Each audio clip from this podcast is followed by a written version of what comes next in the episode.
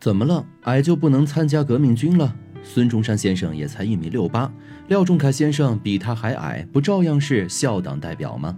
个子矮又怎么了？说这句话的正是一位准备报考黄埔军校的年轻人。在中国近代历史中，国共两党将星云集，有不少人都成了名垂青史、军功卓著的民族英雄。其中有这么一位国民党将军，却在最初入伍的时候差点被考官给刷下去。他就是大名鼎鼎的蒋介石嫡系将领胡宗南。据说当年在考场，考官因为胡宗南个子矮，就拒绝了他的报考资格。哪料到眼前这个小短腿儿竟然是个倔脾气的火药桶，大嗓门一吼，立即引来了周围人的围观，给考官架在那儿下不来台。怎么了？矮就不能参加革命军了？孙中山先生也才一米六八，他却是我们革命的先辈，是校总理。廖仲恺先生比他还矮，不照样是校党代表吗？个子矮又怎么了？你们这些做老师的怎么还开始以貌取人了呢？胡宗南的一番话让考官的脸涨成了猪肝色。是啊，人家说的有理有据，可是他实在是太矮了。考官一时不知怎么办才好，只觉得现场就像被架在火上烤，进退不得。听到这儿，肯定有人想问了：到底这个胡宗南个子有多低呢？他最后又是怎么考进黄埔军校的呢？作为土生土长的浙江镇海人，胡宗南一八九六年出生。他还有个文绉绉的名字，叫做胡芹斋，和他的脾气倒是一点也不像。人们熟知他，多半是因为蒋介石的原因。作为老蒋的天字号门生，胡宗南可谓是嫡系中的嫡系。不仅如此，他在黄埔军校学院里边呢，也是屡创第一的红人。第一个当上军团长，第一个集团军总司令，第一个出任战区司令长官和第一个将军，这些头衔加起来，造就了他一步一步离的蒋介石也越来越近，最终成为了老蒋的左右手。除了个子低一点外，他基本没什么缺点。但他到底是多矮呢？怎么会矮到被考官罢免入校资格呢？其实，从他和蒋介石的合照中，我们不难看出，胡宗南的个头的确呢让人着急。据说蒋介石呢身高差一点一米七，放在当今社会也是男生中比较低的个头了。但旁边的胡宗南足足比他矮了一个头，其真实身高呢可以想象，一衬托都显得蒋介石威武挺拔了。所以啊，因为这个个头问题，胡宗南就在招考处和考官吵了起来。此时的胡宗南胸中呢正是一股怒气无处发泄。周围其他报考的学员也围在一起，纷纷的为这个年轻人抱不平。眼见事态就要控制不住的时候，屋子里突然走出了一个人，正是胡宗南嘴里的校党代表廖仲恺先生。看着眼前出离愤怒的胡宗南，廖先生倒是呵呵一笑，觉得他是个有热血又爱国的年轻人，于是便让考官登记上了他的名字，还亲切地和他说：“我批准你参加考试，你可不要让我失望啊。”对胡宗南来说，考试根本不是门槛就这样，他顺利的进入了黄埔军校，成为了一期学员。老话说得好，浓缩就是精华。许多伟人并不是大高个，但他们聪明睿智，半点不输人。就拿爱因斯坦来说，他的个子不过是一米六四，而拿破仑呢，也才一米六五。我们都熟悉的大文豪鲁迅先生，他的身高还不到一米六，可照样能够写出《呐喊》《朝花夕拾》这样的经典著作。还有一个我们更熟悉的人，邓小平，邓爷爷，那不也不。是大高个吗？可他做出多少利国利民的决策啊？所以自古英雄不问出处，就像这身高呢，也不是衡量一个人是否成功的标准。毕业之后，胡宗南便一直追随蒋介石东征西战，先是北伐，然后又是蒋桂之争和中原大战。后来日军犯境，胡宗南在淞沪一役中拼死击退了日军第十四师团，为抗日战争争取到了非常宝贵的时间。那个时候提起国民党中的人物，首屈一指的就是他陈诚和汤恩伯三人并列国民党主力军队三巨头。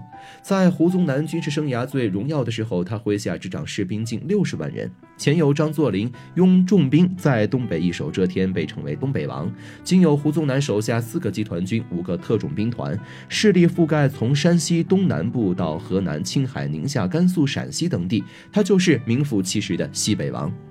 要说胡宗南走到这样的位置，没有写溜须拍马的功夫是不太可能的。蒋介石呢不是豁达的人，他用人带兵偏好听话的，有关系制约的，所以胡宗南这才有机会一路仕途平坦，扶摇直上。不过作为领导身边的红人，蒋介石对他的宠爱就像是一把双刃剑，有人羡慕，自然也会有人嫉妒。所以国民党里呢一直传闲话，说胡宗南孝敬蒋介石比孝敬自己的爹还勤快。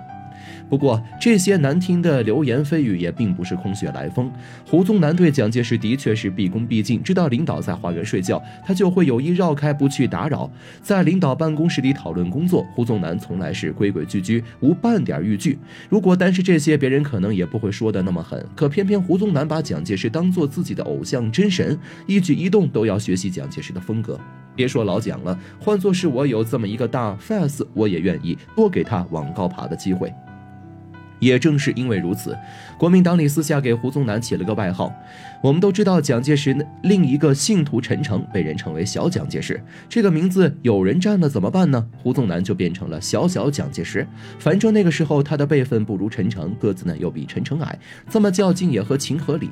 作为蒋介石最为信任的嫡系将领之一，胡宗南的终身大事呢，也被蒋氏夫妇操碎了心。不过，真实情况是，宋美龄在为她那位视同己出的外甥女孔二小姐孔令伟操心。她这个外甥女可不是个省油的灯，喜欢男生打扮不说，就连行为举止也非常的像个男人。一想到国民党队伍中三十一岁的胡宗南还是单身，宋美龄就动了心思，撺掇着蒋介石约胡宗南来家里吃饭。等到了饭桌上的时候，宋美龄就开始试探胡宗南。据说胡将军至今呢还是独身一人。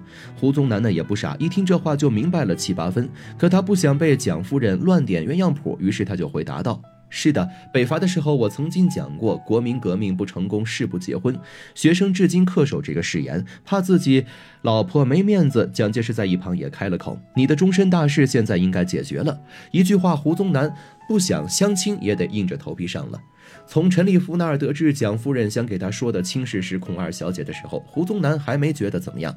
直到打听到对方情况，从别人嘴里知道孔令伟是个性格孤傲、作风不羁的人以后，他的心里才开始打鼓。可要怎么办呢？眼见着见面的日子就要到了，而且另一边孔令伟从姨妈那儿听说了胡宗南以后，非常感兴趣，已经启程从重庆来了西安了。耳听为虚，眼见为实，胡宗南决定还是自己乔装一番，去亲自见见这个二小姐。他装作记者，混到了二小姐临时办公的地方，总算见到了孔令伟的庐山真面目。可不见还好，一见到本尊，胡宗南恨不得立马遁地而逃。且不说容貌打扮像个男人，就连说话和举止，恐怕和自己这个纯爷们儿不相上下。匆匆告别后，胡宗南立刻回到家，吩咐下属让他们把消息散出去，就说自己出差了。假如孔二小姐上门，就拿这个理由搪塞他。等做完这些准备后，胡宗南又找来了中间说媒的陈立夫。一篇长信极尽说辞，一边把自己贬得一无是处，一边把孔二小姐捧的是天上有地上无，非说自己无论人品家世给二小姐提鞋都不配，实在是高攀不上，也享不了这个福，还是另寻姻缘吧。另一边，孔令伟本是带着极大兴趣想要来见见姨妈口中的一表人才，可等自己来了，对方却不见人影，等了几天也无果后，索性带着一肚子气又回到了重庆。表面上看连面都没见，宋美龄怎么也不会想到，胡宗南是因为见了孔令伟才拒绝的，还以为他是真心觉得高攀不起，所以也就没再逼迫了。就这样，胡宗南机智地处理掉了这次宋美龄乱点的鸳鸯谱。之后再有类似的相亲说客，胡宗南便都会用“国难当头，何以为家”的话来当做借口，委婉回绝。这也让蒋介石十分欣赏，还多次在人前拿这个说事表扬他。不过，胡宗南并非是一生未娶，相反，他有一个非常爱他的妻子，我还为他生育了四个孩子。二人也是因为志同道合才走到在一起。这个女人就是叶霞宅。在胡宗南叛逃大陆，追随蒋介石退守台湾，又被弹劾生活清苦的那段日子里，叶霞宅对他不离不弃，为胡宗南默默做着背后的女人。日子虽然艰苦，可对叶霞宅来说，只要丈夫不在外打仗，多和自己待在一起，那就是最简单也是最难得的幸福。一九六二年，胡宗南因病去世，享年六十七岁。他的功过一生呢，也终于谢幕。